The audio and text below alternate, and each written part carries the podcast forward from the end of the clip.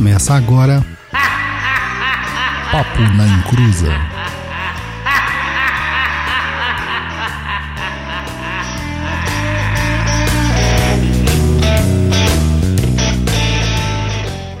Começou! Eu sou Douglas Rainho e eu já preparei meu padê sem glúten, sem lactose, com azeite de dendê envelhecido e pimentas da Indonésia.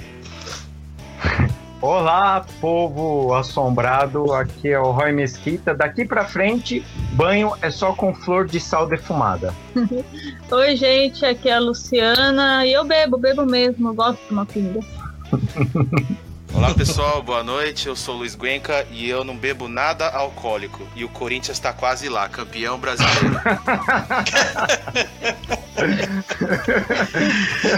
então, pessoal, o tema do programa de hoje é o uso de alimentos da Umbanda. Na Umbanda, né? Da Umbanda, na Umbanda. E hoje o papo vai ser bacana, hein? Vamos, Luiz, vamos pro seu recadinho.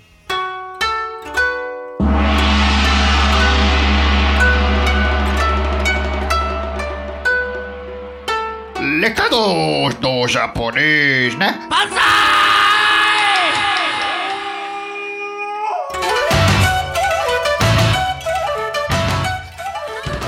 galera. Estamos aqui mais uma vez ao vivo com uma edição do Papo na Encruza. Queria deixar alguns recadinhos para vocês, avisar o pessoal desavisado que esse episódio fica disponível em formato podcast um dia depois da transmissão. Ou seja, amanhã você já pode baixar lá no nosso hot site que é pne.perdido.co. Já aproveita também, já deixa curtida aqui no Facebook ou aí no YouTube. Já assina o canal para ficar atento a todas as nossas edições do Papo na Encruza. Aproveita, compartilha com os amigos, chama a galera toda para ouvir o nosso podcast ao vivo. Assina o nosso feed e é isso aí. É, quem quiser dar alguma dica, reclamar, brigar, xingar, falar qualquer coisa, manda um e-mail, um e-mail gente lá no contato arroba perdido.co. Sempre lembrando que é perdido.co e não .com, é sem o E mesmo, tá? Primeiro aí, boa noite a todos que estão nos assistindo ao vivo, escutando. Quem não tiver ao vivo aí, bom dia, boa tarde, boa noite, boa madrugada que seja. E é isso aí, segue o jogo. Então, pessoal, hoje a gente vai falar que a Umbanda tem fundamento e é preciso preparar, mas que raio é todo esse fundamento e que é preciso preparar? Então, Douglas, com toda a sua sapiência, Ah, tá. vai, vai abrir o- os trabalhos, né? Explicando mais ou menos quais são esses elementos, uma coisa simples, né? Para a gente começar a, a bater esse papo. Vai, Douglas. Lá quando eu fiz a minha faculdade de gastronomia no Cordon Bleu da Macumba, a gente aprendeu algumas coisinhas diferentes aí.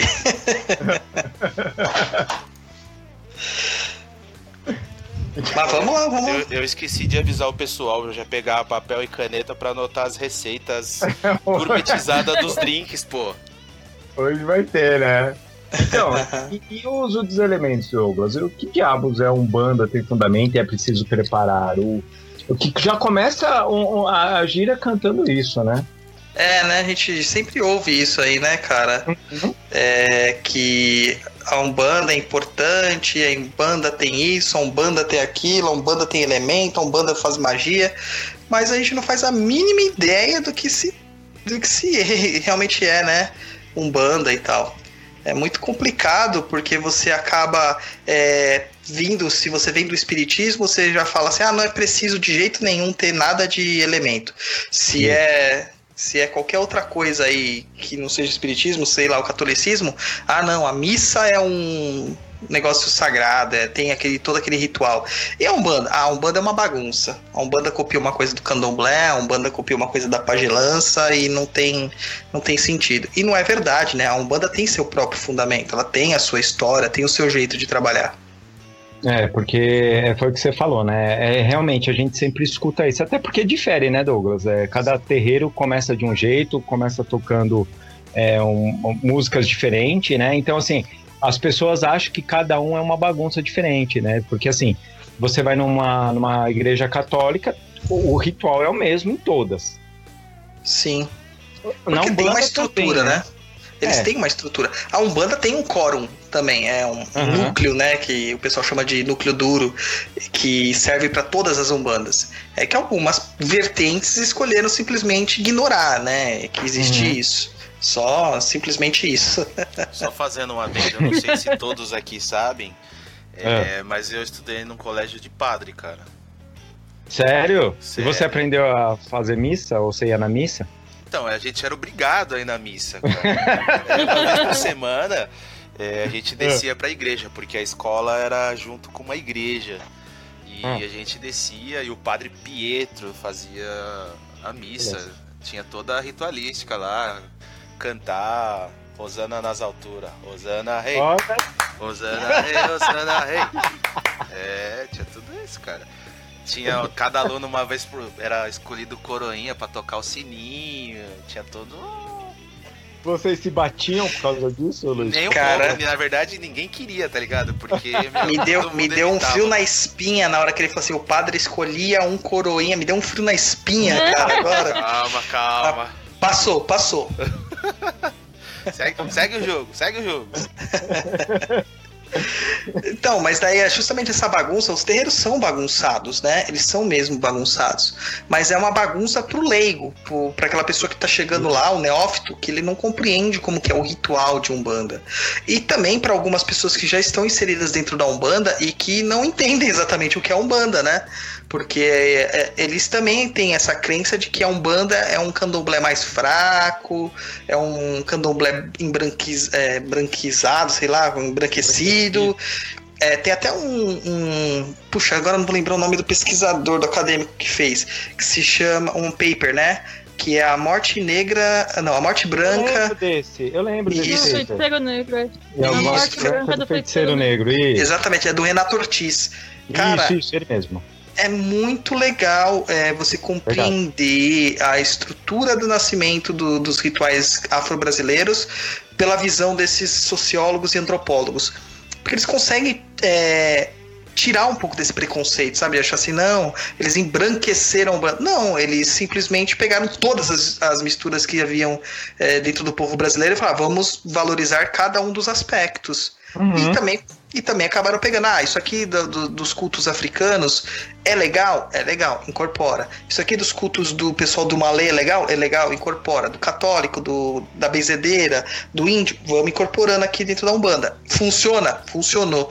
É, esse, é- esse é o fundamento da Umbanda. Ponto, é Ô, isso. Ô Douglas, e, e também acho que tem um pouco daquele negócio, né? É, cada um veio de um terreiro, não importa se é de candomblé, se é do espiritismo, então cada um veio agregando conhecimento ali também, né? Sim, então, sim.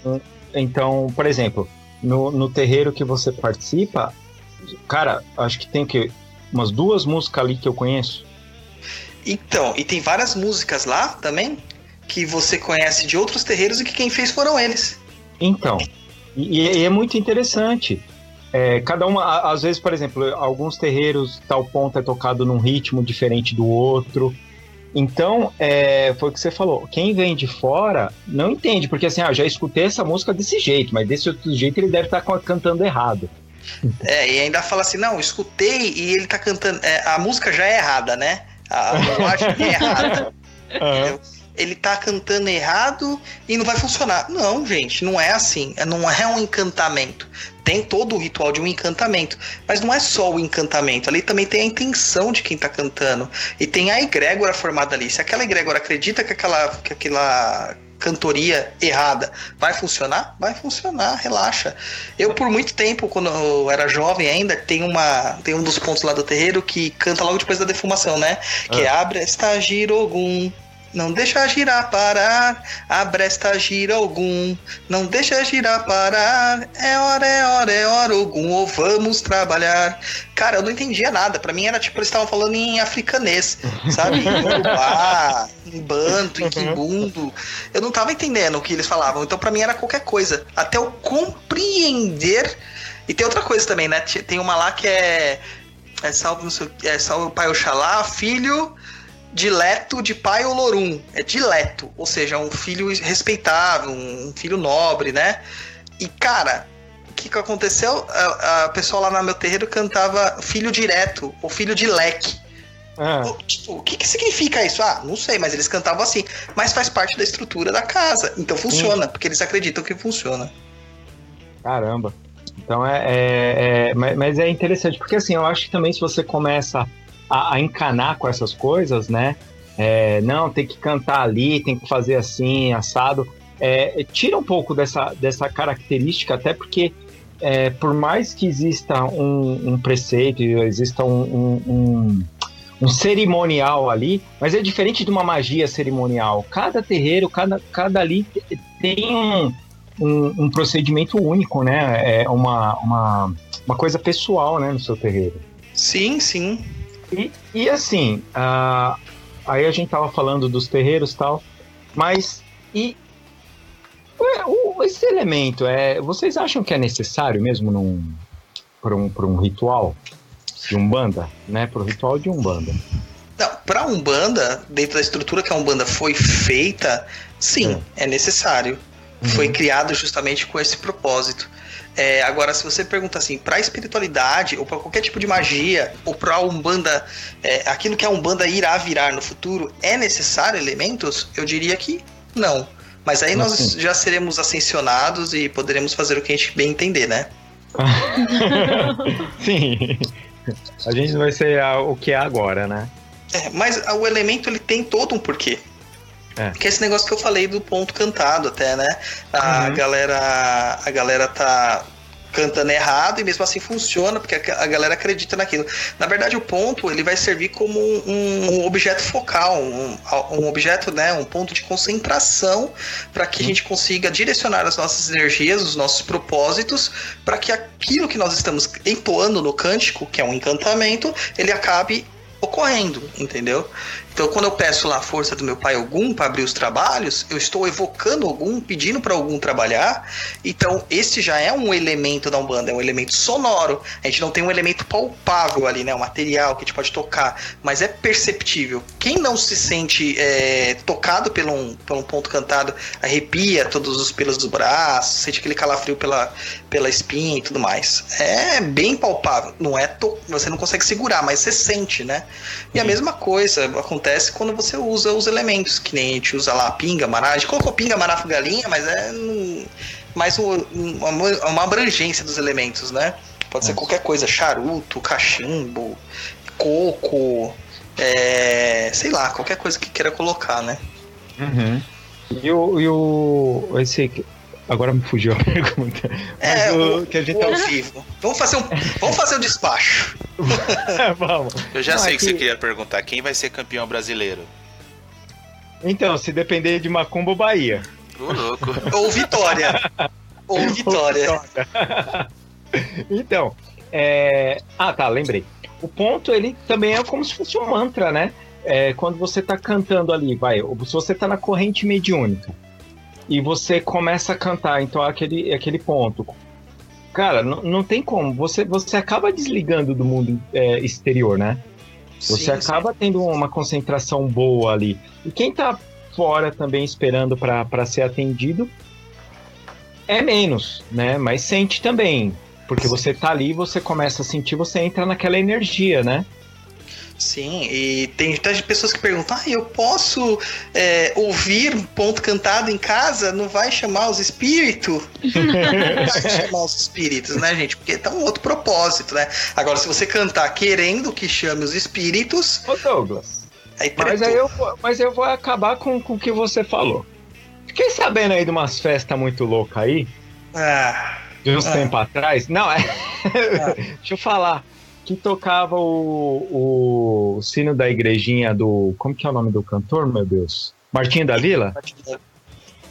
E aí, cara, uma, galera não conseguia escutar sem incorporar, não, nas festas, cara. Então, mas isso é catarse, cara. Catarse coletiva. A galera se sente é, é, coagida ou é impelida pela música pra se conectar com essa energia, que é um ponto de Exu, não vamos nos esquecer, Sim. que é bem mais denso.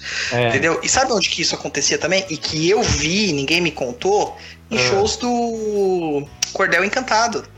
é mesmo? Entendeu? Sim, eu vi a galera incorporando no show, porque o Cordel Encantado é uma macumbona, né? Aham. Uma macumbona.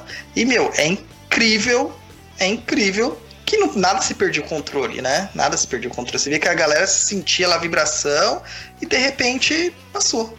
Passou Era tipo falar em línguas, né? Sim, é uma catarse, né? Você tá ali num evento mesmo, né? É... Como diria, como a gente pode explicar o que, que é, é- é- Não é religioso, mas é, é meio que espiritual, porque você tem uma devoção a bandas, cara. Hoje em dia a gente tem. tem, existe, existe mesmo. Ah, é aquele papo que uma vez a gente conversou no, no podcast do Caminhos, né? Do, sobre o ícone, né? É, Sim. O ícone antes era religioso e hoje uma banda, o Justin Bieber é um ícone, cara. Sim, sim. Nada contra quem gosta de Justin Bieber, mas eu tô falando assim, né? é, da religião passou pro Justin Bieber. Então, né, eu acho que é melhor a gente voltar. Vamos Pra voltar. cair o nível é fácil. Então, e a outra pergunta, que você falou que tinha uma pergunta aí. que- Ah, é, e, e aí a gente acaba caindo naquela, né? A gente vê lugar com muita oferenda e lugar sem oferenda. Como que seria, a- vou vou falar de uma maneira tosca, o certo? Muita ou pouca? Então, na verdade seria nenhuma, né? Porque terreiro não é lugar de oferenda. E oferenda é uma coisa que você usa muito raramente. Muito raramente. É, o que acontece é que a gente vê verdadeiros banquetes sendo é, disponibilizados aí pra galera espiritual, né?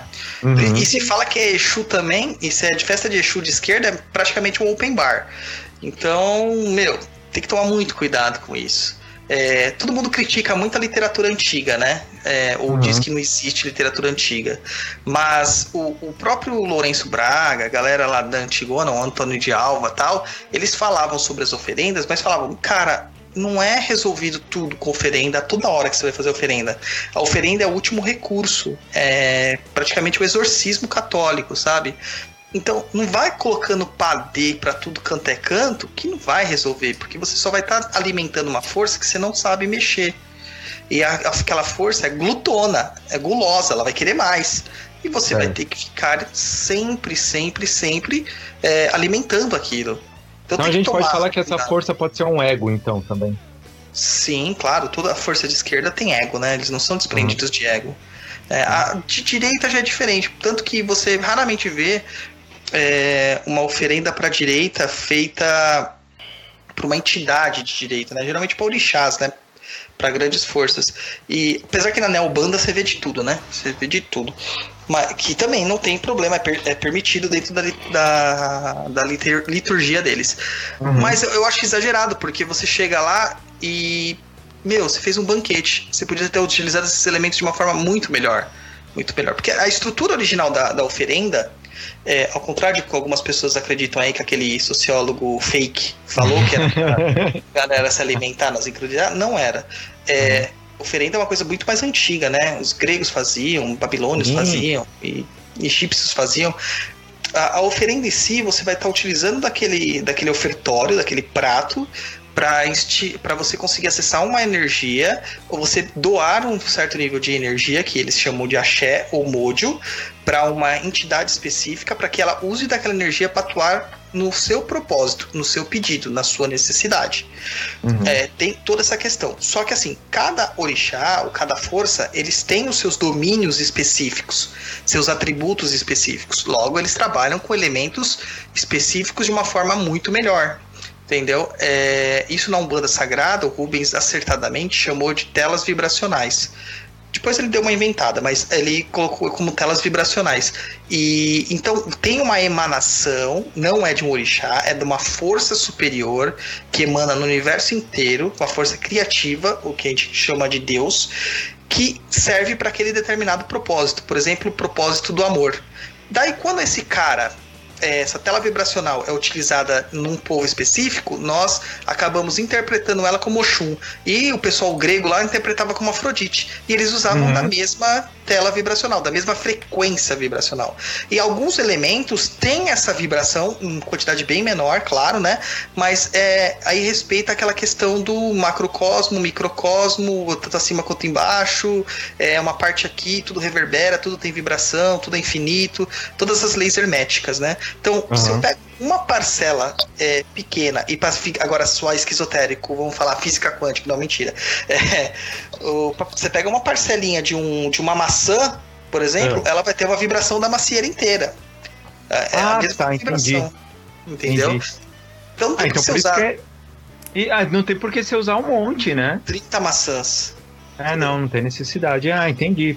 Eu você usa- presenciei um caso, Roy, é, É. que eu até escrevi um, um relato, né, um conto lá no Contos de Terreiro, lá no Perdido, sobre é, magia em quantidade, se eu não me engano é o nome do texto. Falando, né, de uma pessoa que tinha sido conduzida para lá e pediram para ela levar um monte de elementos num determinado terreiro e a entidade fez aquele mega pontão para a pessoa lá e tal. Meu, a pessoa era, era endinheirada, ela era dentista, ela tinha um consultório muito bem frequentado, ela vinha de uma família legal e tal. E ela tinha uma grana, ela podia comprar tudo isso. É, E só que assim, outras pessoas que estavam na assistência não tinham a mesma condição. Aí o que aconteceu? Essa pessoa que era mais pobrezinha, ela viu aquela vultuosidade de coisas, aquele absurdo de coisas, e ela tava indo embora.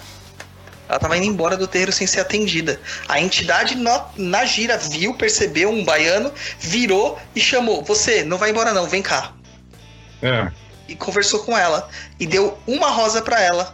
E aquela rosa que ela deu valeu mais pelas dúzias e dúzias de rosas que a dentista tinha trazido. Tinha levado, né? Porque, é, porque eu frequentei ainda, fui algumas dias depois e percebi que a dentista continuava lá, com o Uhum. mesmo problema. Essa outra pessoa, ela foi no, no trabalho seguinte para agradecer que ela tinha alcançado a Ela graça dela. Uma Ah, dúvida legal. minha em relação a esse Diga. conto que você falou. Não seria essa quantidade uma coisa mais de impressionar a pessoa pela quantidade do que é, realmente efetividade no, no objetivo? Sim, seria, mas qual o propósito desse, sendo que um dos pilares centrais da Umbanda é a simplicidade? Ô, ô, Douglas, é, tem naquele conto que eu, que eu coloquei lá do daquele terreiro que a gente visitou lá em, em Paris. Na França. Uhum. Isso. É, a- o, o- altar deles, cara, é, tinha. Acho que. Eu coloquei lá, acho que era três velas. Tinha uma imagem do, do caboclo, né? Da, da casa. E, e, do- e dois alguidar com, com erva. Certo. Só. Só. É, nenhum dos médiums incorporados lá você via com, com vela no pé, que eu digo no pé assim, né? No chão. Você não Sim. via com nada, nem ponto riscado tinha. Não, não. Louco, legal, cara. Nem, nem então assim, entendeu? É, Cara, a simplicidade é o extremo, mas não. é, não, não tinha nada, nada, nada, nada. E o que eu digo assim é, é porque assim, a- às vezes você vai num terreiro que é mais suntuoso, que tem um monte de coisa, que tem é, cavalo lá dentro do terreiro, porque o, o, o caboclo de Ogum precisa de um cavalo, sei lá, você sabe que existe umas bizarrices assim, né? Sim. Mas, e, e você vai num outro terreiro, que nem esse lá no, no Templo Guaraci, cara, não tinha nada, assim, o que, que acontece? Normalmente eu olho no ponto para ver se tem um ponto no chão, que algumas vezes a entidade pede para você subir no ponto, ou às vezes não, Sim. depende. Cara, não tinha nada, não tinha ninguém com vela, e aí eles pediam pro Cambone pegar a, a erva específica, que normalmente era para aplicar um passe, e eles Uhum. pegavam a, a, a erva lá do, do, do altar e aplicava o passe em você e dava a erva para você para você ir embora. Então, assim, é... os elementos são necessários? Cara, não sei, eu senti uma energia lá tão incrível que é, várias coisas é, me, me fizeram é, é, mudar o, o paradigma até da, da, da, da religião, né? Sim.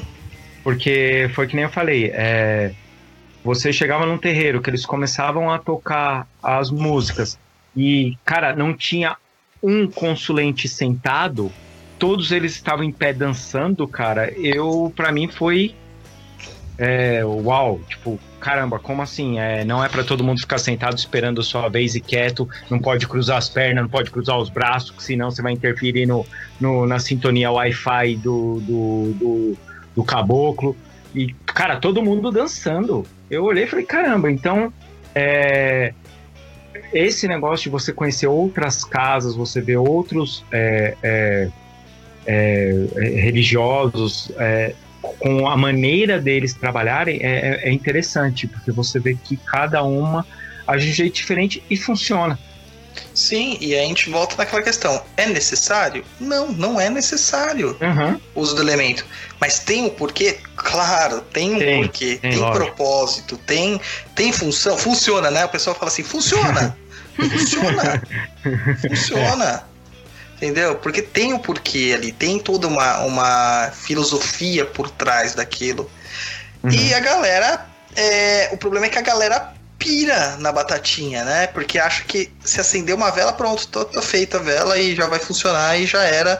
Tô Uhum. protegido aqui pro resto da vida de qualquer tipo de ataque espiritual. É, corpo fechado, né? Né, É, Luiz? corpo Ficou fechado. fechado, isso aí. E Não, não é bem assim. Tem os porquês de usar. Uma daquela questão, a gente não tem concentração necessária para Uhum. conseguir fazer essa energia funcionar.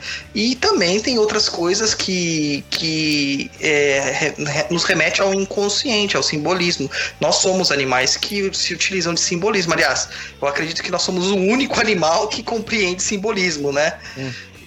Então, tudo isso acaba acessando aquelas questões inconscientes da gente e manifestando. Alguns elementos têm até a sua própria é, energia específica, né? Que nem eu falei das ervas, dos frutos e tal. Uhum. Mas que nem, o que, que uma vela tem de energia, sendo que é um pedacinho de sebo lá de parafina? Uhum, que é que nem hoje nem é sebo, mas é parafina. Né? Parafina, cara, não tem nada. Entendeu? Lembrando Não, que lá na casa do, agora- do Zélio era branco, né? Tudo branco. Sim, então, a- agora você me falou um negócio de remetendo ao, ao passado, ao, ao subconsciente. É, você não acha que então a vela, pelo fogo, remete a gente àquele negócio mais pré-histórico, onde o fogo ajudava a gente, protegia contra a ameaça exterior? Sim, e também o fogo é a representação da, do, espri, do espírito, né? Do próprio espírito, né? espírito. Uhum. É a própria representação dele. Então, o mais importante na vela não é o sebo da vela, né? Não é a cor da vela, é o fogo. Se eu conseguir fazer um fogo no caldeirão, excelente. Fogueira, excelente. Entendeu? E agora, a vela é mais fácil, né? É mais prática, ela se mantém ali. E Ah, claro sim. tem essa questão da dos remeter ao, ao passado, onde o fogo dá uma questão de proteção. Porque quando você vai fazer algo de proteção, o que, que você faz? Acende velas ao seu redor. Uhum. Então você já tá remetendo que ali o, o bicho não vem, né? Ele não vai entrar, né? É, e a simbologia da luz também, né? Porque a gente tinha muito medo do escuro. E É. com a vela, o escuro acabava, né? Uhum. Escuro acabava. É, não, toda essa questão simbólica.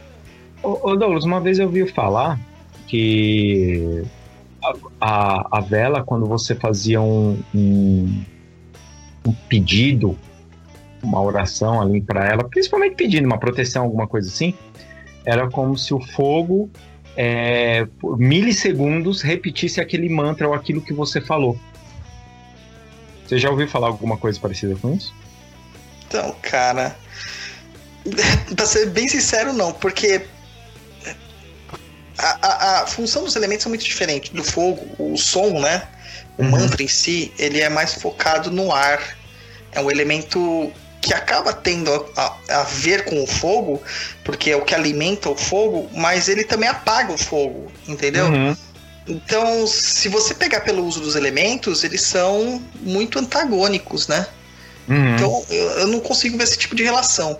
É claro que se você fizer é, acender uma vela e entoar uma oração, entoar um cântico com o propósito de enriquecer aquela chama, Hum, aí é uma isso. outra coisa. Agora, se simplesmente acender uma vela e cantar ou entoar um mantra sem o propósito por trás disso, é diferente. E o propósito que eu falo é declarar realmente o propósito, sabe? É, Eu declaro que eu quero assim, entendeu? Que essa chama, que a chama desta vela, ela envolva completamente é, no campo astral a tal pessoa, que ela retire todas as larvas, todos os miasmas, consuma todos os cordões energéticos negativos. Aquilo que a Umbanda Sagrada faz muito bem também, que é dentro dos. Das, esqueci o nome que eles falam. Determinações é, das magias divinas deles. Eles fazem Aham. bem.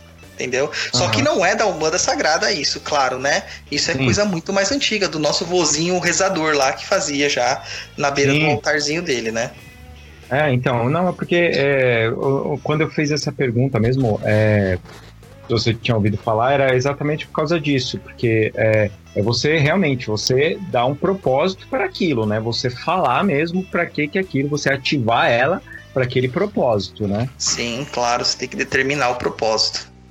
E agora vamos falar então do, do aquilo que o elemento que cria mais é o segundo, né? Que cria mais discordância assim de dos lugares sobre o uhum.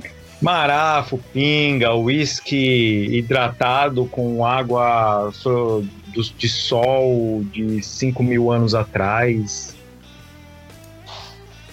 Então, ó, antes de a gente entrar no Marafo, tem uma perguntinha aqui do Opa, Miguel. Do Miguel. O Miguel é um aluno meu que é lá de Portugal. Né? Não é aluno de Umbanda, não, viu, gente? é aluno de tá do... Então, Umbanda via Skype, Douglas? Não, não dou Umbanda via Skype, mas a gente dá é, outros cursos. Mas enfim. E ele tá perguntando aqui que se. A... Oi? Desenvolvimento mediúnico pelo WhatsApp. ai, ai. Ali, ali no WhatsApp você incorpora tudo, daí você manda até um GIF, assim, né? Quando você atinge o, o trânsito. O Miguel ele perguntou se a cor da vela, assim, a, se a cor da vela é menos importante que a chama, por que se usa a vela de uma cor, né, de uma determinada cor? É, no, no, início, ao se usar as velas, quando começou a se usar as velas, só existia um tipo de vela que era feita de sebo, né? Que era feita de gordura animal. E depois descobriram a, a cera de vela, a cera de vela, que é a cera de abelha, no caso, né? Uhum. E depois, mais assim, recentemente, é de carnaúba, tal, que usava. Todas elas têm um tom meio amarelado, não é nem nem é branco, branquinha, né? É, é amarelado, né? É, bege, sei lá, uma cor estranha. E acabou que isso aí acabou ganhando cores com o passar do tempo tal. E quem trabalha com magia acabou se tocando de que podia associar o poder do fogo com as questões cromoterapêuticas que a gente chama de cromoterapêutico hoje, mas era o poder e a magia das cores, porque ele percebia que uma cor vermelha dava coragem, dava ímpeto, ao mesmo tempo dava fúria. E ele percebia uhum. que uma cor azul era protetiva, era tranquilizadora, a pessoa ficava mais na dela, mais calminha e tal. E acabou associando uma coisa com a outra. Então o seu inconsciente automaticamente ele usa a chama da vela, que é uma ativação, porque o fogo é ativo, é ação, uhum. e com a própria cor da vela, ele já faz essa correlação. Então ele vai trabalhar, ativar a sua proteção, vai ativar a sua fúria ou sua força de vontade e assim por diante. E acaba se criando uma convenção em cima das cores, entendeu? Entendi. O papo na cruza cruzando o oceano. é. Então, porque é, é, que é hoje você vê, né, né? Cara, se tornou um bagulho tão louco que é tipo, não, se você não acender a vela desse, dessa cor, não vai funcionar, não vai dar para trabalhar. Já era, acabou, desiste, entrega sua alma ao Satanás e tá bom. Luciano tossiu. E pior ainda é porque a pessoa, quando a pessoa fala para acender vela Peixu, né? Não, porque tem que acender vela preta, tem que acender preta e vermelha. vermelha. Nossa, também Exu é o mais viadão que tem, porque eu acendo a vela da cor que tiver aqui já era. É, Se tiver rosa, pede... é rosa, tô nem aí. O Tiriri geralmente pede vela branca. Não Olha. tem? Ah, usa a vermelha. Não tem? Ah, usa a que tiver. Usa o que tiver aí mesmo, é. Ué, esses tempo atrás aí a gente tava usando aquelas velas de Richot. Tá, mas, mas tem função, sabia? Dentro do, do Rudu, a vela de Richot é muito utilizada. É, ela tem todo um propósito, cara. Para, tem para, um para. Você tá dando spoiler já do, do próximo? Ah. Opa, no nosso próximo episódio nós temos uma convidada fantástica. Corta. tá dando spoiler do próximo, é? É. Mas então, tem isso porque... também. É porque o do Richot, é, pra gente aqui, ela é muito mais segura, né? Ela não tem risco de cair. A gente coloca sempre dentro de prato, com água. um chão. pouquinho, ou no chão direto, assim. E, então, é, ela, a, que a gente conseguiu achar, ela dura quatro horas. Sim, é mais então, ou menos isso mesmo. É o mesmo tanto que uma vela palito dura. Isso. Então, processo mágico. Então, agora, agora você imagina você chegando para um pessoal assim que tá acostumado com, a, com a, a, a as velas coloridas, arco-íris. Obrigatório. Obrigatório, né? Que senão não funciona a magia. Não, não, vela preta o Exu não vem. a caraca, Exu fresco. e a gente com vela de richô, entendeu? Então, não tem nada a ver, cara. O importante é, é, é, se dentro do seu propósito de magia, você saber o que você vai fazer. Se você só tiver uma vela branca, quer dizer que você não vai trabalhar? É, então. Não é bem assim. Entendeu? A gente tem que trabalhar. É, vai deixar lá, vai estar tá sofrendo uma demanda ali que você precisa fazer um trabalho assim imediato. Ah, só tenho vela branca aqui. Ah, tenho só vela rosa. Não vou acender porque o Exu vai reclamar do rosa? Não. Não. Ah, não, se, ó, vamos lá. De boa, galera. Se, se o Exu reclamar por causa que a vela é rosa, alguma coisa assim, cara, não é o Exu que você tá, não. Não é mesmo? Não, não, é sério, é sério, não é o Exu, não. Ah, não, mas meu Exu é brabo. Não, ah. não, não, não, não. Não, calma lá. Então é fresco. Se, se, mas se, se for é o Exu excêntrico. Um... Meu Exu, meu Exu volta no Bolsonaro, só acende vela azul e preta. É, então, você pode ter certeza que não é Exu, é um encosto, entendeu? Um encosto de estimação, como diria o Douglas. Então, é. É, é, então esse tipo de coisa. Ô, Douglas, conta aí pra gente um, um, um fato curioso que você contou para mim. Nem sei se você pode contar isso aqui sem aberto, mas a vela amarela pro baiano. Então, cara, é... o que aconteceu? Quando eu comecei a incorporar um baiano, meu baiano é meio. gosta de me deixar em umas situações meio desagradáveis, né? O que eu reparava era que ele mudava a cor da vela conforme a necessidade. É, é engraçado que ele não seguia é, é, ao pé da letra mesmo o que a casa que eu trabalho seguia. Uhum. Entendeu? Existe um, toda uma categorização, né? uma, um padrão de cores que cada casa utiliza. Na nossa casa, por exemplo, o, o uso de velas lá é Oxalá é branco, Oxum é azul escuro, Inhansã é lilás, é, Santana é amarelo, é, Obaluaê é branco, é, Oxóssi é verde, é, Xangô marrom, deixa eu ver o que mais. Deixa eu ver o que mais, que mais que faltou? É, São Jorge vermelho, né? E Beji, Beijada, né? E Cosme Damião usa rosa e azul claro. E Emanjá, azul claro. Então tem toda essa questão assim que é o padrão da minha casa. Só que aconteceu o seguinte: meu, meu baiano incorporava, ele ia fazer um trabalho com uma pessoa, pegava lá, não, quero uma, uma, uma vela amarela pra Yansan. Opa, peraí, como assim vela amarela pra Yansan, sendo que na minha casa tá dizendo que a vela que tem que usar é a lilás. E ele uhum. se preocupa eu vou fazer meu trabalho. Daí depois, o que acaba, o que acaba acontecendo? O bendito do filho da mãe me pede uma. na hora que eu achando que ele ia pedir uma vela paença amarela, fala, me pede uma vela amarela, uma vela vermelha paença. Eu, oi? tipo, o, o quê? Daí depois, não, me vê agora uma vela lilás paença. Eu, gente, parou, parou, desincorpora, vamos conversar. Daí ele falou assim, filho, vai estudar vela. Entendeu? Foi quando eu conheci quem era o Mago Supremo with Lasers, que é o, o, que foi o Rubens Saraceni, que até então eu não fazia ideia de que existia um cara que fazia isso aí, né? Até mandar um beijo uhum. pro nosso novo ouvinte Henrique, irmão do Claudião aí. Um beijo aí, beijo de luz para você. É, que eu sou um crítico ferrenho da Umbanda Sagrada, mas ela tem os seus acertos e eu gosto de falar. E ele falou assim: vá fazer é, o curso para entender o a diferença de cor de vela. É. E eu cheguei lá e a estrutura deles é completamente diferente da estrutura que tem na minha casa. Uhum. Eu falei assim: ah, então quer dizer que não funciona? Eu testei de todas as formas, todas funcionaram. Aí eu compreendi num certo momento de que quem definia isso era eu. Não precisava do. Eu ou a entidade que estava trabalhando, né, no caso. Eu não uhum. precisava do baiano definir a cor que ele queria trabalhar. Não precisava que a casa dissesse. Não. Eu tinha um propósito, uma necessidade ali e ela utilizava. Ah, por que, que ele usava lilás? Lilás ele usava quando ele precisava trabalhar com os eguns ligados em Ansan. Usava o amarelo quando ele precisava trabalhar com as questões é, mais de ambientação, proteção e equilíbrio de Ansan. Movimentação, que é a cor do vento, é, em algumas tradições esotéricas, é o amarelo.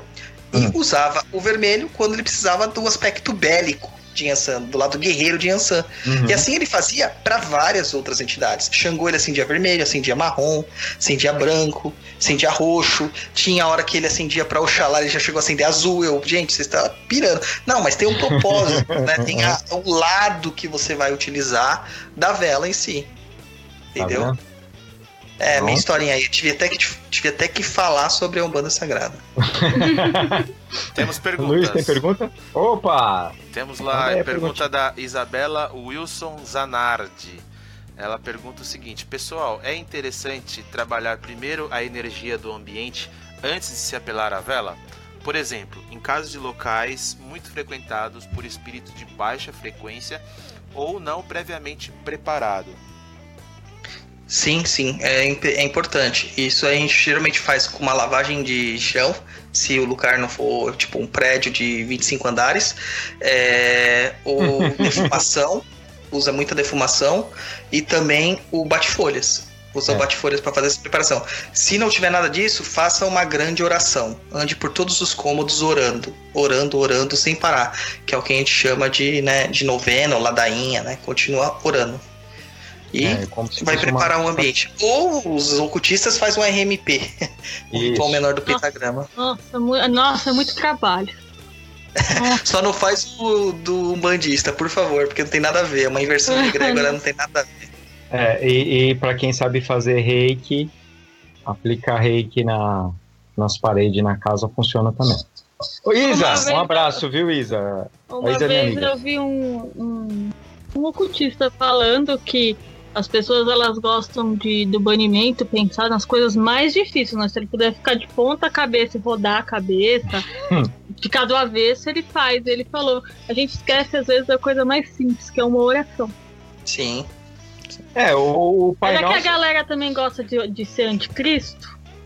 E aí acaba não querendo fazer nada, né? Sabe que hoje em dia também tem um, uma frescura com esse tipo de coisa, mas uma oração é um ótimo jeito de É, dar uma. oculti- ocultista ateu, né? É, é. Ah, Então, Pode, e, né? olha, ah, e olha que eu nem sou tão amiga desse Jesus. Já disse que eu gosto mais do Judas. Mas eu acho que tudo tem que ter um limite, né, galera? Não, é, o, o Pai Nosso tá aí, gente. Ó, vamos lá. O Pai Nosso é uma oração, ó, a gente tá falando de elementos, mas a gente tá falando de tudo. o Pai Nosso, cara, é uma oração antiquíssima. E tá aí sempre usada, a egrégora é muito forte. Usa ela. É, não foi o Papa que o Papa atual Francisco que ele, ele convocou os, os católicos do mundo inteiro a uma determinada hora do dia rezarem juntos? Não sei se isso é real, se foi balela, mas tem todo um propósito por trás disso se for real. Tem todo um Uhum. propósito. Porque ele vai usar toda aquela gnose, aquela energia de todos os católicos do mundo orando o Pai Nosso, que já tem uma força enorme para fortalecer Fantástico. o pontificiado dele. É, Entendeu? verdade. Tem tudo a ver. Tem tudo a ver. Ah, mas ah, será que não é parecido com aquele negócio que fazem no fim do ano? Na Umbanda costuma fazer. Não sei, não sei se todas, tá? Foi o que pelo menos eu aprendi na, na Umbanda Sagrada e foi interessante pra mim quando eu fiz. Eles acertaram, parabéns.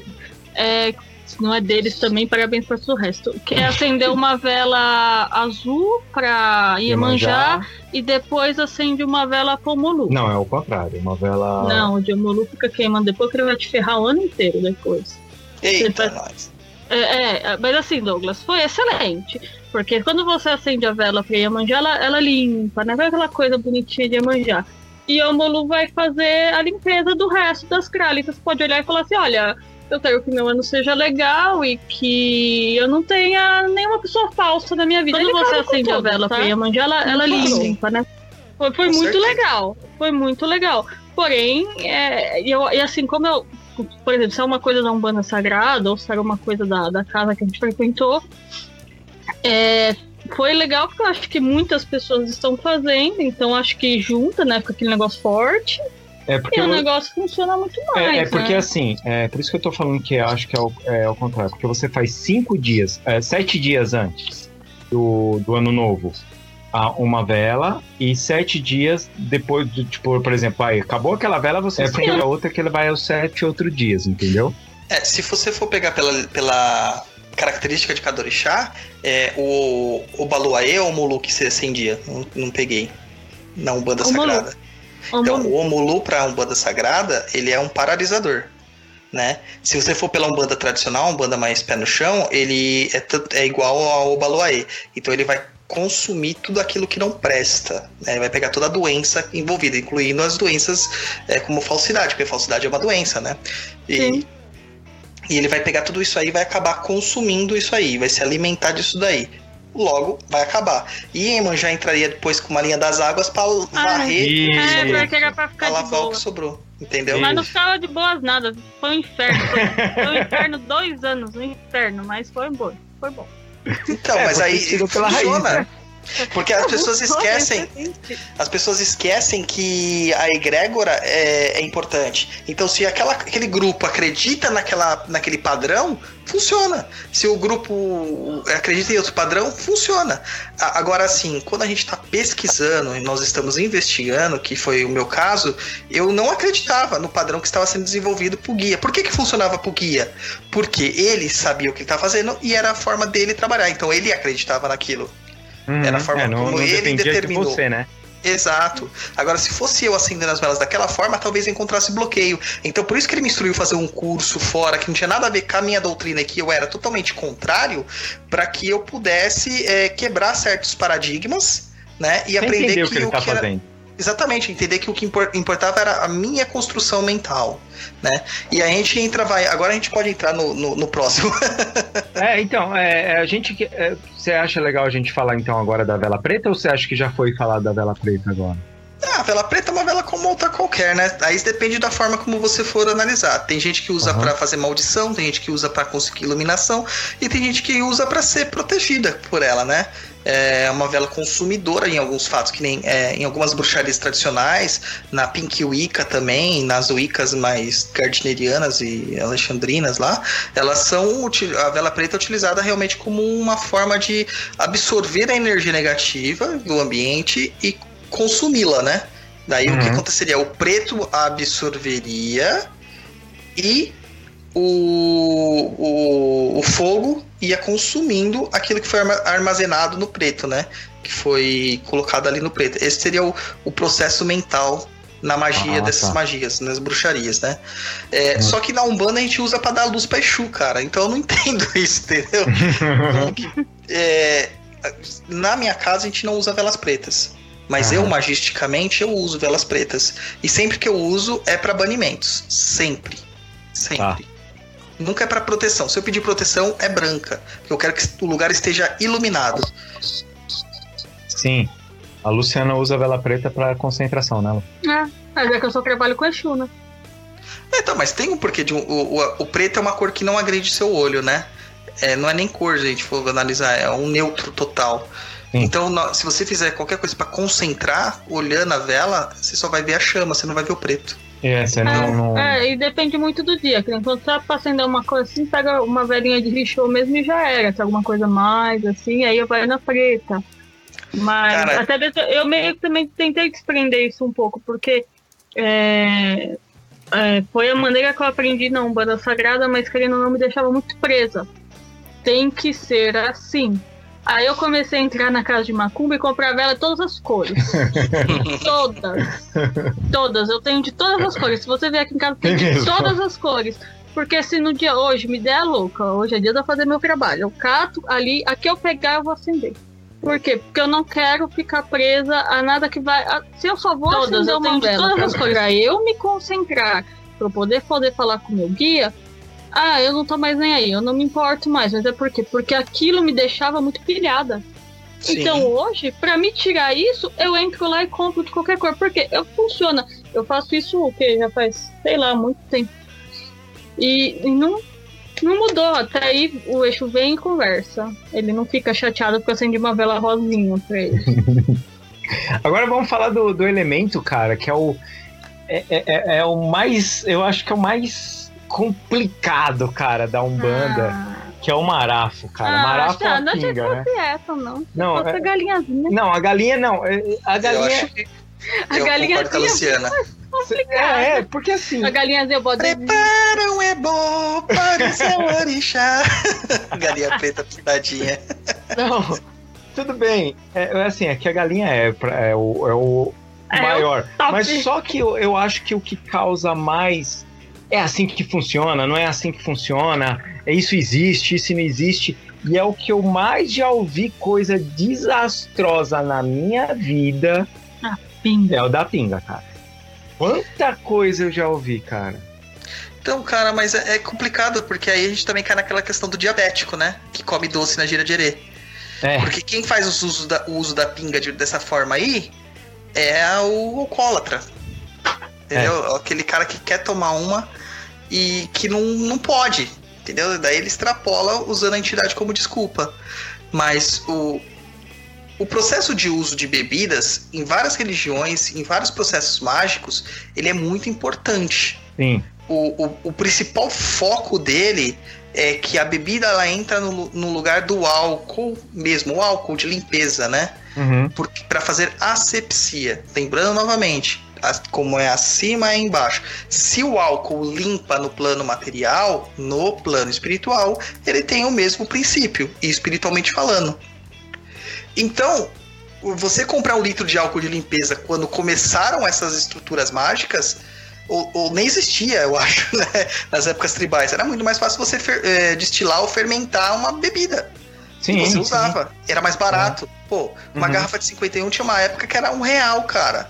É. Entendeu? Era muito mais barato que o álcool que você ia comprar lá era R$7,90. É. É, então a galera pegava a 51 mesmo, marafão.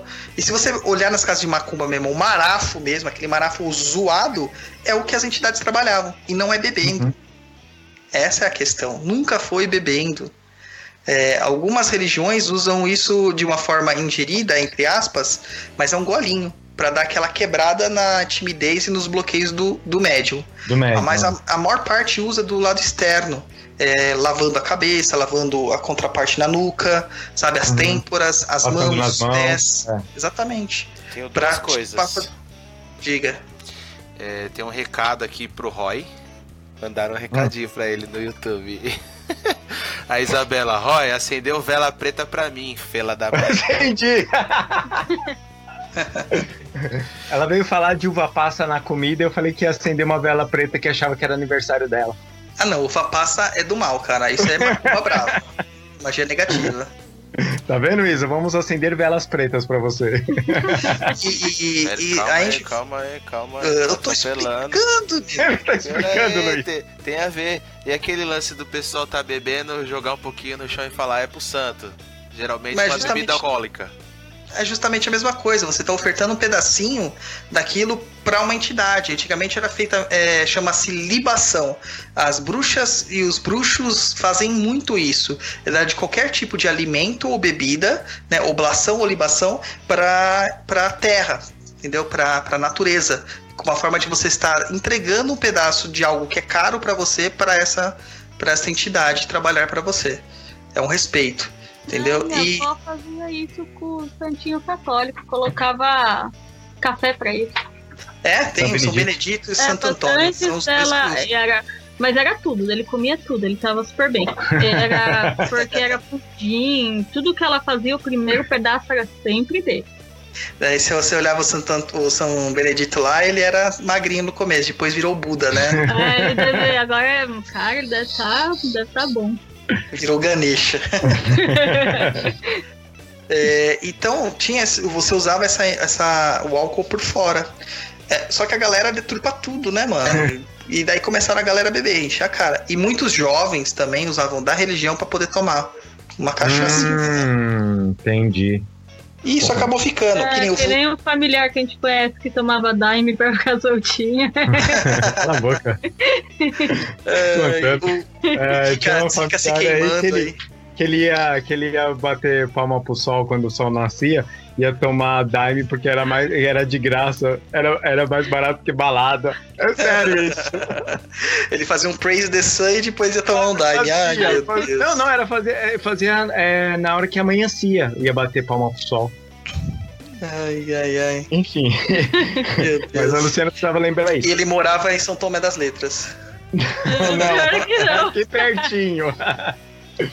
então, é, ô Douglas, mas é, eu não sei se a gente precisa entrar nesse vespeiro agora de o santo leva a bebida embora junto.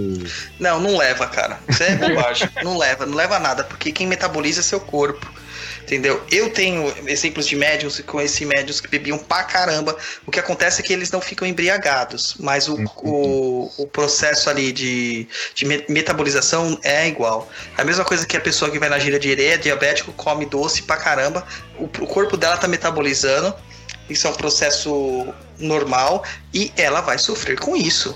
Entendeu? Então, quer dizer, se ela, se ela parar no, no teste do bafômetro, vai dar que ela tá com, com álcool na cabeça, então. Sim, vai dar, com certeza. Se não der, é milagre. Vamos abençoar Jesus. Vamos louvar a Deus e é para glorificar de pé. não, essa pessoa, né, precisa. Mas, Então, cara, aí o transe tem que ser falar. muito profundo, cara. Sim, Pra você chegar ao nível de você controlar o corpo da pessoa a ponto de acelerar o metabolismo dela para que aquele, todo aquele álcool saia da corrente eh, sanguínea do sistema dela de uma forma mais rápida. Entendeu? Mas, na verdade, se você vê que hoje a maior parte dos médios são conscientes, então não teria nem porquê. É, é muito complicado. Tem a, a- assim, na minha casa, por exemplo, também não se usam bebidas alcoólicas. De jeito nenhum, não entra bebida alcoólica lá. Então, qual que é a, a ideia? É, a ideia é te utilizar do álcool de alguma forma. E como que nós utilizamos do álcool? Usamos pelo perfume. O perfume tem álcool.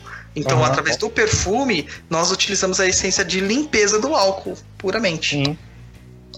Co- Como quando vocês fazem ali com lavanda, né? Coloca a erva dentro e tal, isso, isso álcool mesmo. de O cereal. álcool mesmo. Você compra o álcool de cereal, é o álcool de limpeza, né? 40. Aham. Você põe Aham. erva lá dentro e deixa macerando lá dentro.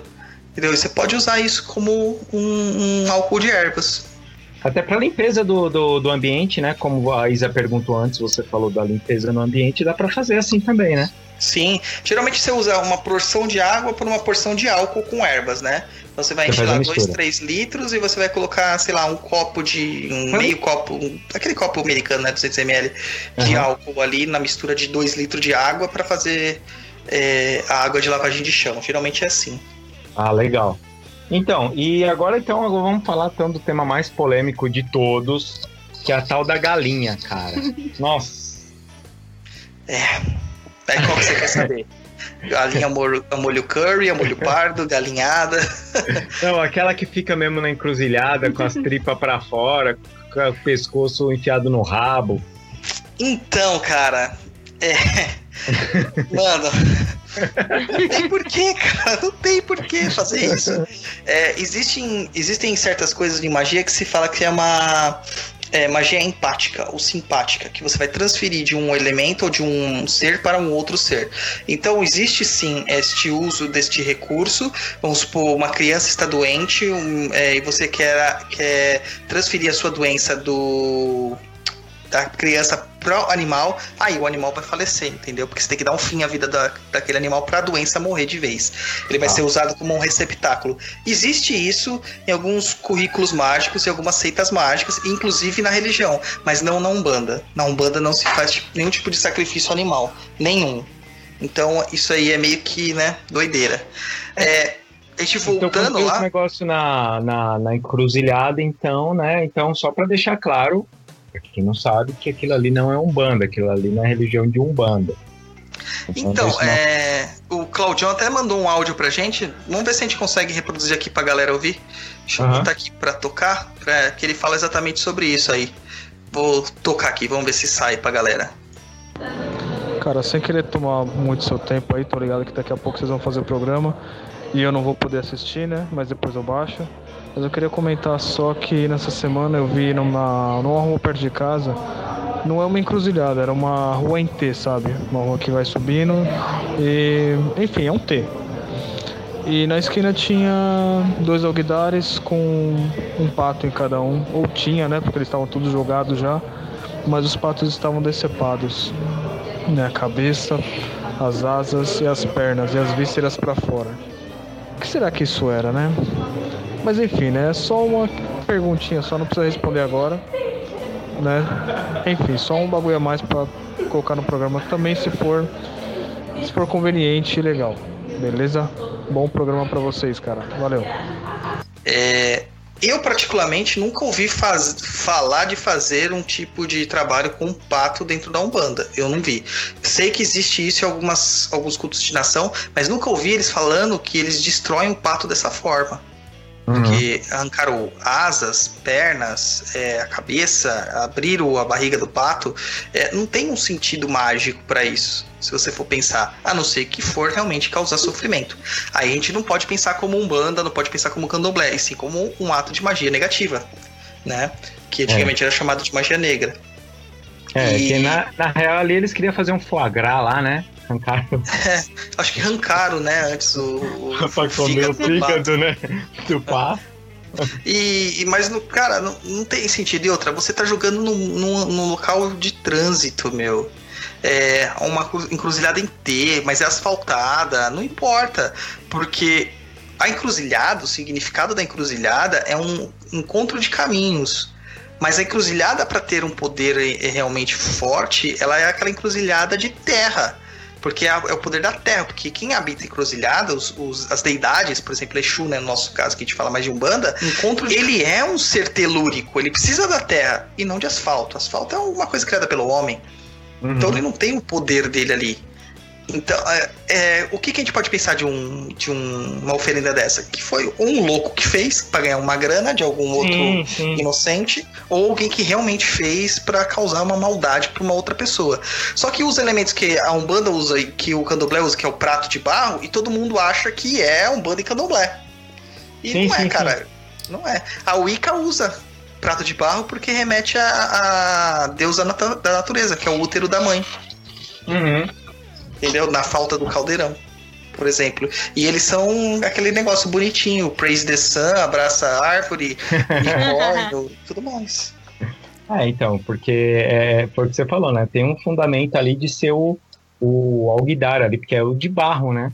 Mas aí eu acho que também entra um pouco. é, aí eu não tô pra falar se a magia funciona ou não funciona. Mas aí também entra um pouco, né? É, para você mostrar serviço, né, Douglas? É, Nessa que- região aqui, quem faz o serviço aqui sou eu. E olha aqui, ó, você me deu dinheiro, tá aqui. E loucura, né, cara? Porque um pato é baratinho, né? É, Putz, grilo. pato é, pato é Pato. carinho. E você podia usar. Não, o pato, se você comprar na, na chácara, que nem eles compram vivo, o, prato, o pato é barato. O pato é barato. O que não é barato é ele preparado, congelado lá, limpinho, bonitinho pra você. Por isso que tem aquele ditado, né? Fulano que paga quê? o pato. É, acaba pagando o pato. É isso aí mesmo. Então, se for pra gastar com pato, gasta pra fazer um pato na laranja, que é muito melhor, né? Um Nossa, pato laqueado. verdade. Do que ficar se preocupando pra fazer esse tipo de loucura. Até porque a estrutura da oferenda era realmente isso. Você pegava um alimento, no caso lá, vamos supor que eles pegavam um bode, eles matavam o bode e eles dividiam aquilo com a comunidade, aquela carne. Então todo mundo comia, se alimentava, era feito tipo uma feijuca do final da semana, entendeu?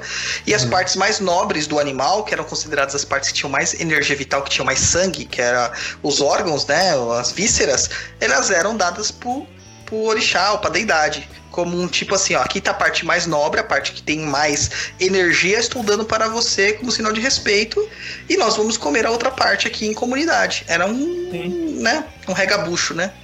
É, Comentário ali aqui tudo... da Isabela. Diga lá. Mais um motivo para quem. Aliás, já ouvi falar que quem trabalhou em encruzilhada em T são dirigidos a pombagiras. É verídico isso? Sim, tem isso aí também. Não necessariamente para Pombagira, mas dentro das- da- dos padrões que se assumem, né? é, a encruzilhada em T é dedicada a Pombagira. Mas foi como você falou, né? Ah, de terra é, e tal. E aí é também. é, E aquele negócio que o Rubens já falou. Precisa lembrar que nem toda magia negra e nem todo trabalho negativo que você vê você já associa à esquerda, porque tem um monte de maluco pra fazer mil coisas. Sim. O o mundo da maldade não tá só dentro da esquerda, tem coisa aí bem mais da hora.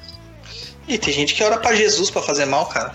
Então, é. Tô louco. Tem sim. Ué, os traficantes lá do Morro Carioca não fazem isso? Fazem. Ah, Ah, então, uma vez eu vi Douglas, um cara.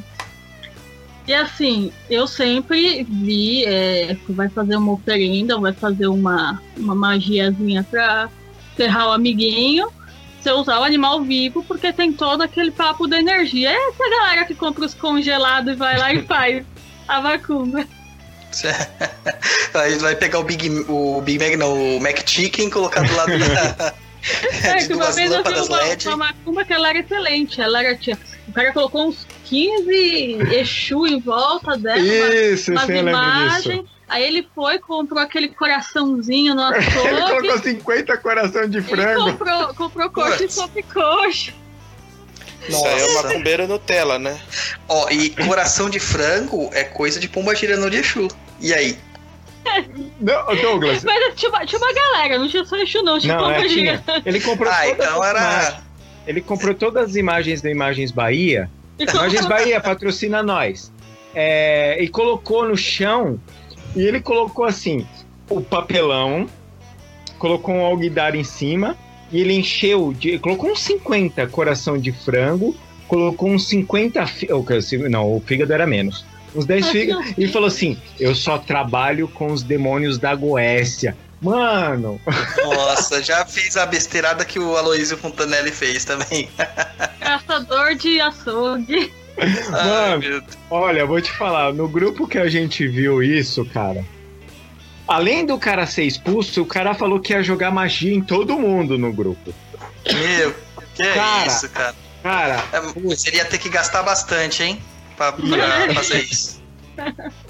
e aí ele tava falando, não, que ele foi oferecer serviço lá, Douglas. Que ele era o melhor da região. Aí agora meu Exu Mirim entrou aqui na sala pra eu a gravação. Tá aqui o Exuzinho Mirim falando. Fala, mano. Pede pra ele dar um alô. Dá um alô pra todo mundo aqui. Fala, vai Corinthians. Aê! É, então, mas é, é, a pessoa acaba querendo vender o serviço dela, né? Eles acabam fazendo essas coisas pra gerar um marketing, né, cara? Quem consegue vender um produto sem marketing? Ah, Ninguém então, consegue. como, né? E impressiona, né? As pessoas Ah, que não o sabem o que, que é, né? Pro leigo, ele vai ver aquilo e vai falar: caramba, tem um coração aí pra minha família inteira. Eu quero mais que todo mundo morra. Então, E, e além de tudo, também a, você coloca um medo em quem não conhece também, né? Então É. você já afasta os seus inimigos de uma forma que. Cara, tem um filme que fala sobre Rudu, na verdade, e não exatamente sobre Umbanda, né? Que é a Chave Mestra. E tem uns aspectos lá naquele filme que eu acho muito interessante pra quem estiver querendo assistir, é, saber um pouquinho mais, que é a questão do acreditar. De incutir o medo pra acreditar em que a magia funcione, né? Uhum. E essa é uma forma que esses caras também encontram, esses pais de poste encontram, sabe? Que vai devolver a magia, que vai fazer acontecer. É, é, então quem quiser assistir, fica a recomendação aí, ó. Chave mestra. E, e o básico, Douglas, que é o farofa e pimenta. O que, que dá pra falar aí do. Então, cara, aí que tá, né? A gente fala assim, ah, é uma questão de afro-brasileira, né? Uma padê. Ixi, agora o Douglas vai chegar pra pegar naquele ponto. É, mas eu tenho que tomar cuidado, né? Porque, Aham. enfim, a gente pode é, lidar com certos é, humores e certas feridas que ainda estão muito abertas na nossa sociedade. Sim, sim. Então, vamos falar assim, é, sem, sem tocar em assuntos mais delicados. Sim, sim. A, a religião, ela é uma forma adaptada conforme o povo, conforme a sociedade. A gente se adapta a certas situações. É, por exemplo, no Halloween, nós vemos lá a figura mais incrível que nós vemos lá é a abóbora, que é a Uhum. mais icônica, né? Que é o Jack O'Lantern, lá que eles falam, que é a cabeça de abóbora. Só que, na verdade, na origem não eram abóboras, eram nabos, porque não existiam abóboras na Irlanda, que é onde surgiu a festividade né? E isso só foi incorporado junto do Halloween no continente, né? na América, no novo continente, porque aqui a abóbora era uma coisa que dava muito fácil e não tinham nabos. Então a gente acaba se adaptando à situação do local onde nós estamos. Quando os escravos é, aportaram aqui, né, que já vieram nessa condição de escravos, os africanos que vieram com condição de escravos, e por que, que eu falo os escravos, os africanos que vieram como escravos? Porque os que ficaram na África continuaram praticando do jeitinho que era lá, os libertos. Continuaram praticando do jeitinho que era lá. Aqui não, aqui eles tiveram que se adaptar. Adaptaram ervas, adaptaram cultos, adaptaram várias coisas com o que nós tínhamos aqui. Por exemplo, o milho, que a gente faz a farinha de milho, que é, é- é o que mais usa nos padês, na, na farofa de Exu, ele é americano. É, é uma, é uma planta nativa da América, da Mesoamérica, na verdade. Tanto Uhum. que é sagrado pro povo asteca, pro povo inca, se eu não me engano, ou maia, não lembro agora. Minha parte de história e geografia tá meio zoada. E, e como que isso aí podia existir já num culto de nação que é muito mais antigo do que o Descoberta da América? Não Uhum. tinha. Entendeu? A mesma coisa com a pimenta. As, as pimentas vermelhas, as capiciums, né? Elas são praticamente da América. Existem alguns tipos espalhados pelo mundo, mas não como a gente conhece aqui, que é a pimenta dedo de moça, aquela pimenta vermelha, né? Que lá em Portugal eles chamam de malagueta. Uhum. É coisa daqui, que foi depois pro, pro velho continente e acabou se popularizando e se expandindo. E assim a gente vai por várias coisas, né? A própria pinga é uma invenção sul-americana, né? Uhum. E, então foram coisas que foram adaptadas. Então por isso que a gente pode falar que é uma coisa afro-brasileira, sim, brasileira, que foi adaptado. Não é algo que é secular, não é algo que é milenar, mas algo que foi pegado, pego na, na no contexto analisado o contexto e aí sim foi feito em cima do processo mágico daquilo. Ah, para que serve a farinha? Farinha dá energia. Então, vamos ver o que, que dá energia no, no que tem aqui na América. Ah, o milho. Ou a mandioca, aqui para os nossos índios né, brasileiros. Então, uhum. Então, vamos usar para fazer, para dar energia. Ah, o que, que queima? Ah, lá queimava era a pimenta da costa. Mas aqui, a pimenta malagueta, a pimenta dedo de moça. E uhum. assim por diante, entendeu? É, uhum. Tudo que no Haiti, por exemplo, o uso de elementos alcoólicos lá é rum. E aqui, uhum. cachaça. Entendeu? Se você for para outros lugares, é vinho. É, na Europa Sim. é muito comum você ver magia cerimonial com vinho. É. Entendeu? Ou whisky em alguns outros casos. Hum. Tá vendo meu Exumiri falando aqui? Eu já volto. Eu já volto. Tá bom. Tá bom. Encosta. Pode fechar. Ele já sabe mais de, de magia do que eu. Mas é isso aí, gente. Tem essas questões assim é, que a gente adapta os conceitos, nós usamos e damos o propósito. E aí uhum. se transforma num clássico, que é o nosso padê, nosso padê de Exu aqui. Que dá vontade de comer, né? Não, mas tem que fazer para comer. O certo é ser feito para comer. Quando eu faço ah, lá no é? terreiro, é para comer. Ah. Porque ah, não oferenda. É só você tirar foto, não? Colocar no Instagram? você pode pôr, porque fica bonito, né? Aí você ah, coloca tá. o Vignet lá, aquele efeito de Vignet lá, que escurece as bordas e tal, fica mais da hora ainda. Uhum.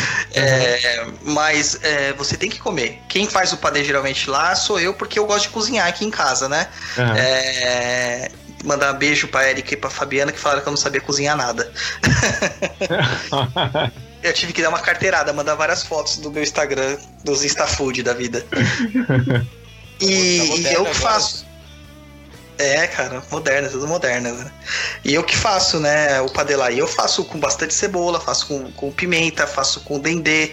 Eu cozinho o padê, sirvo pros Exus, parte fica pra, pra gente comer, parte os Exus trabalham, trabalham, não comem, eles trabalham com aquilo. Tá. Temos uma pergunta Legal. aqui no Facebook, mas eu acho que ela já foi respondida. A, a K. Alves perguntou por que o uso do álcool na Umbanda? É, então a gente respondeu no começo do programa, né? Basicamente, só pra, pra ela não perder, né? Mas depois dá uma ouvidinha no nosso programa offline, ele fica disponível lá no nosso site, lá no www.perdido.co. É, o álcool ele é um desinfetante, é um o se utiliza para asepsia, tanto espiritual quanto material. E usa-se a pinga, a cachaça, etc, tal, porque é mais barato do que o álcool de limpeza. Basicamente uhum. isso, tá? Claro que a gente vai comprar o álcool, a pinga barata, não vai comprar, né, aquela envelhecida 18 anos no Carvalho, né? Lógico que não. Ué, mas não é só dessas que o Exu gosta de beber? Essa aí de é, charuto cubano, né? Coíba, né? Você viu que tem uma, uma 51 prêmio lá que custa 18 mil reais a garrafa? É, não é dessa aí que ele quer? Imagina. Já imaginou, cara? Me, primeiro me faz ganhar na Mega Sena. Né? o cara que ganha, o, o Exu que gosta de, desse tipo de, de pinga aí é Exu do ouro, porque ele dá muito dinheiro, né? Você tem de tirar. Não, mas é sério, custa isso aí mesmo, 18 mil reais uma garrafa, cara, de 51. Mas assim, o valor agregado é muito maior por causa da garrafa, que tem os cristais e não sei das coisas. Porque da pinga em si, né? da pinga em si. Se você quiser comprar só a pinga é, que é envelhecida, é coisa de 2, 3 mil reais. É e se, se você for reparar uma coisa aí também, é, a gente fala assim, ah, mas o Coíba é caro. Tipo, a pinga talvez não tenha é, é, problema dela ser mais barata porque a gente tá usando a questão da sepsia dela, pra ela, ela limpar, ser esse aspecto de limpeza, né? Uhum. Tacar fogo, né? a, avó, a minha avó, ela fazia isso quando a gente machucava assim no, no sítio, né? O que, que ela fazia? Ela chegava lá e tacava pinga. Não, tacava Ah, pinga. É, e ela falava que era pra queimar as bactérias. Não, bactéria não, minto. Micóbrio. Micóbrio, filha, pra matar os micóbrios. Mas, ó, é, é, a, a minha avó, quando era criança e tinha dor de dente, ou a mãe dela mandava ela segurar é, fumaça de, de cigarro de palha, ou colocar, tomar pinga e ficar com a pinga segurando na boca, sabe? Quando você fica, quando você Porque estivesse são- fazendo. Sim, os dois são analgésicos, né? São analgésicos tópicos, por isso. Só que O normalmente as é pessoas engoliam depois, né? É, engoliam, engoliam. O, o próprio tabaco, a gente fala assim, ah, o tabaco que não sei o que tal, não precisa ser um coíba. Não, em alguns casos precisa. Porque não é por causa da marca, é por causa da qualidade do fumo. Um coíba, ele é feito de folhas inteiriças e as folhas que mais pegam sol da, Ah. da planta do tabaco. Né, e são enroladas à mão, com todo um procedimento e tudo mais. Não tem é, aditivo químico quase. Ela não é Já um triturada, monte. né? Não, já um titã, cara, o titã, que é o que mais usa assim, no terreiro, ele é papel e fumo picado dentro. Não é um charuto. Não, é um cigarrão. cigarro, É, um cigarrão. É. entendeu? Então ele perde o propósito mágico da situação. O Tiriri, ele usa muito um de folha enrolada, que é um Robert Burns, que não é caro. É, não é um real, mas acho que é, é seis, sete reais um não é charuto. caro, não. Só- ele usa dois por sessão e a gente só tem quatro giras grandes por ano. Então, beleza. É agora para aquele cara que o- tem gira de Exu toda semana, aí ele precisa mesmo apelar pro Exu do ouro. É, É, mas o, as- o que ele me pediu coíba, assim, nem pediu coíba, ele falou: preciso de um charuto desse tipo, com a folha escura, com o tamanho tal, com o calibre tal. Me passou as especificações, especificações. E eu não entendo nada de charuto. Uhum. E foi uma, duas vezes. Aí é caro, uns 50 reais um charuto. Mas foi para um trabalho específico e de saúde. Então você vê que tem um porquê, não é uma coisa para usar todo dia, né? É, então assim, é aquele negócio, né, que você vê muito médium com cigarrão Marlboro, é, fumando, né, um, um maço de cigarro Marlboro por, por gira. E, cara, se você for, for ver, é, eu sei que ninguém tem, tem dinheiro aí pra ficar, mas tem alguma coisa, tem alguma coisa errada. Você precisa dar uma, trocar uma ideia assim com, com, com a entidade, porque é um maço de cigarro Marlboro, qualquer cigarro, né, cigarrão. É, por Sim. gira não, não, não é legal. Deixa eu fazer E o cigarro não tem, né? Fácil. O cigarro não tem processo magístico, Não, né? não tem, é. Só se ele for de palha, né? É, sim, sim, mas cigarrão Malboro não. É o médium mesmo, é o médium. Fiquei, inter- Esse- Fiquei interessado nesse negócio aí de, de dinheiro do eixo do ouro. Existe o eixo do ouro? É o Luiz que quer complicar a gente, né? Cara, eu vou dizer um negócio. Até Papai Noel existe. Se você acredita de coração nele. Essa é a minha resposta. Pô, Filho da mãe. fiquei intrigado agora com o eixo do ouro, mano. Ô, ô, ô, ô, Luiz, Oi, posso sugerir uma coisa então? Eu vou, vou limpar a barra de todo mundo. vai. Exu chama dinheiro. É, que é o clássico. É, é. E você anota aí, Luiz. Exu chama dinheiro.